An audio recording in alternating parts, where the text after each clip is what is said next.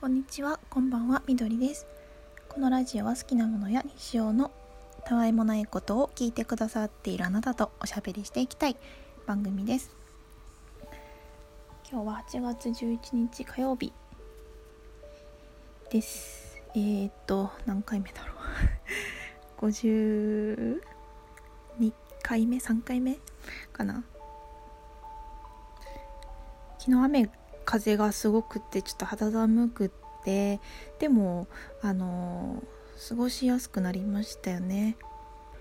なんか自宅のエアコンのリモコンがどっか行っちゃって探してるんですけどあの温度を下げたいんですけどリモコンが見つからないっていう状況です。であのタイトルのことなんですけどあのそう最近ねあの毎日ゲームやってて あのラジオトークからねちょっと離れてる感じで、まあ、それでもめっちゃリスナーなんで聞いてはいるんですけど前みたいにすごいダーって連続でずっと聞いてるみたいなことはなくなってちょっとね3ヶ月やってて初めてこうなんか疲れみたいなものが感じられてその疲れっていうほどでもないんですけどその情報量のちょっと多すぎて疲れるみたいな感じでちょっとツイッターとかもあんまり見なかったりしてるんですけどまあその分ねあのこのイカちゃんのゲームに時間を割いてるわけですよ。で私あの無印っていうかワンのやつをやったことなくてでシューティングゲームみたいなのも初めてなんですよね。ただあの前からちょっとやりたくてでもなんかそれが目的でスイッチを買ったわけじゃなくてそのスマブラの新作が12月に出るんですけどそれが端末がスイッチで持ってないのででもスマブラの新作は絶対に欲しいし絶対プレイしたいのででどうせ必要になるって思ってたんでまあ買おう買おうと思ってでどうせ買うんならその発売までの間にね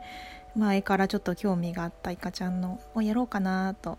思って私初めてですねゲームのこの本体というかハードを自腹で購入したのは初めてですね。それ用にちょっと貯金もしててやっと買えたんですけどあとはあのユーザーが多いと思うんですよこのゲームって。だからあのね、誰かと遊べる可能性が高いっていうところもいいし、ね、そもそもね、まあ、やる前から思ってたけどもうデザインのコンセプトがもう素敵すぎませんか？もう世界観がしっかりしててちょっとあのカラフルで可愛い世界観が大好きですね。もうこの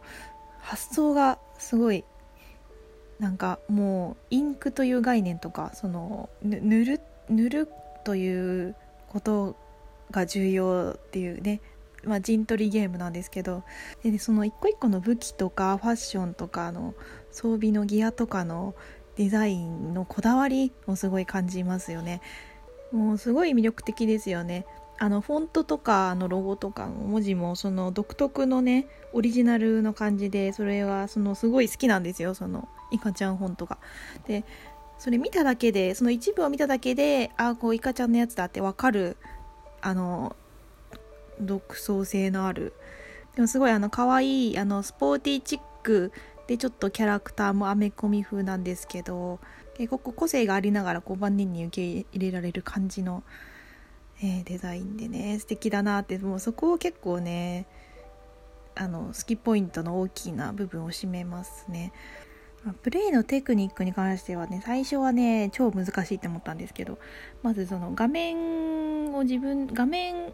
というか視点を自分で動かしていくみたいなのがすごい苦手なんでそのジャイロがあって画面を傾けたりすると視点がそのそれに連動して変わるみたいなのがあるんでそれ最初苦手でジャイロをオフにしてやってたんですけどそれは逆にそっちの方がめんどくさいってことに気づいて戻して今はねやっと慣れてきたんですけどまあ結構この姿勢がその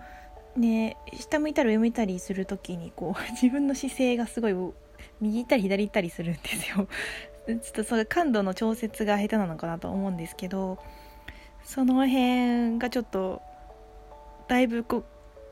うね一人でやってるんですけどすごい変な体勢で変な方にひねった体の向きをやりながらやったりしてますけどまあでもあの楽しいですよ。あローラーが安定ですね。初心者なんでその、まあ、塗りに徹する前線出ないみたいなことをやってましたけど最近はその全体の様子を見て空いてるとこに行ってで最初はねあの打ち合いとか下手ですぐ何回も死にまくってたんですけどだんだんちょっと勝てるようになってきたりしてでもやっぱりこう射撃系の武器はちょっと扱いが苦手なんでなかなかよ避けるのったり逃げるのは上手くなってきたけどガンガン攻めていくっていうほどにはできないのでちょっとメインは塗りで後方に塗りつつ、えー、っと余裕が出てきたらこうちょっと前に出ていくみたいな感じなんですけど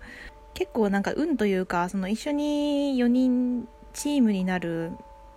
ユーザーのレベルとかにも、えー、の依存するなと思ってるけどそれに頼りまくってても自分が負けるんで、えー、ダメですね。基本的にはレギュラーマッチをやっているんですけどランクが上がってきてそのガチマッチみたいのもやってみたんですけどちょっとねやっぱね疲れるっていうのがあるのと自分の立ち回りがそのどれぐらい貢献できてるのかっていうと微妙なんでまあそのなんかアサリとかエリアが好きですね。あの矛とかヤグラはちょっと苦手っていうか、まあ、アサリとかなんか潮干狩りっぽくてあの可愛いしちょっとやっぱ難しいんでですごい頑張って頑張ってこうやっと1個腕前が上がるみたいな感じで結構しんどいですよ。ちょっとまだ早いのかなって感じなんですけどそのガチマッチをやった後にレギュラーに行くとなんかめっちゃ勝てるっていうなんかその動きがそのちょっと余裕ができるんですよね。結構キルができたりとかして。でだんだんだんだんこう殺される回数がちょっと減ってきたかなって感じで。なんか前はね絶対34回は殺されてたんですけどそれちょっと減ってきて。なんかあのイカリング2っていう別のなんだろうな。スマホのアプリで任天堂のやつであるんですけどそれで戦績が見れる細かいデータが見れるっていうのがあってそれがすごい面白くて。でなんか武器ごとのなんか調子って言ってなんか武器ごとの経験値というかレベルを自分で上げていくみたいなやつがああるんですけどやっぱり、ね、得意な武器が大体決まってくるんですよ。あの射撃系は苦手なんですよね。使ったりするんですけどマニューバーとかはなんかまだマシかな。基本はねあのローラーとあのオーバーフロッシャーっていうなんかバケツみたいな泡がぽよぽよって出てあの結構あの跳ね返るんですよ壁に。でそれが結構強くて切るもできるし塗りも結構ね安定してあの塗れるしあのスペシャルもねあの雨降らしとかで結構いいなって感じなんですよ。それが一番買ってるかなって思っててローラーかそのオーバーフロシフロシャーかなんですけど最近ねあの筆あの北斎っていうのを使ってるんです。筆がね意外や意外超強いじゃんっていうことに気づいて。なんか一見弱そうじゃないですか。なんかパシャパシャってやって。でもあれすごい軽くて速いんですよね。なんか筆がこんな強いと思わなかったと思って。筆に変えてからね練習急に練習し始めておおって思って。あれなんですよ。やっぱあのね塗りの範囲はね狭いというか細いんですけど逃げ足が速いからその追い詰められた時になんか応戦するんじゃなくてさーって逃げて逃げ塗りながらバーって逃げた方がすごい早いんでそれでちょっと回避できるんですよね。で結構それであのしのいでってで結構バシャバシャも接近戦で筆バシャバシャすると結構キルが取れるっていう。これここ連打が必要なんで指が疲れてる時はあんまやんない。ちょっと不利になりがちなんですけどその筆のね切る率が結構高い。囲まれた時の対応が取りやすいんですよね。筆は。動きが速いので。えなんかそれがすごい意外でね。あなんかその調子が一番いいいいかもしんない。でもそのやっぱ塗りが大事な時は他の武器にするんですけど。でとりあえずその武器がもう全部可愛いっていうことがあってまずその塗るっていうことなんでもう絵の具のね筆とかバケツとか筆線っていうあのバケツがあるんですけど小学校の時にバシャバシャ筆を洗うやつのまんまですっごい可愛いんですよ。他の武器もねやっぱかっこかわいいというかデザインが素敵でなんかね他のラジオトーカーさんでもそのイカのゲームの武器愛を語るみたいな方とかもなんか何名かいらっしゃってすごい熱量とねあのすごい武器へのここが素敵っていうのを語ってて素敵な番組とかがあるんですけどそういうの聞いててあすごいわかるわかるってなってもうだから世界観が好きすごい考えられてるなって思ってでまだ細かいそのテクニックとかはできてないんですけど打ち合いとかは結構負けるしその急に後ろにパッて振り返ったりする動きとかもちょっと呪いというかできてないし視点視点をねちょいちょいこのあのニュートラルに戻さないと Y とか押してあのそれもね忘れたりするしちょっとまだね細かい避け方とかのがちょっと足りないんですけどすごい楽しんでますね。でなんかねそのマッチによるんですけど意外とそのレギュラーの時にあの塗りをおろそかにする人が多いんですよね。なんか武器がその射撃系の人が多いとみんなどんどん前に行ってで自分も最近前に行ったりしてるからそれとあれって思って塗りが誰もやってないとまあ私がやるしかないってなるんですけどで結構ランク高い人でも全然塗らないじゃんみたいな人がいて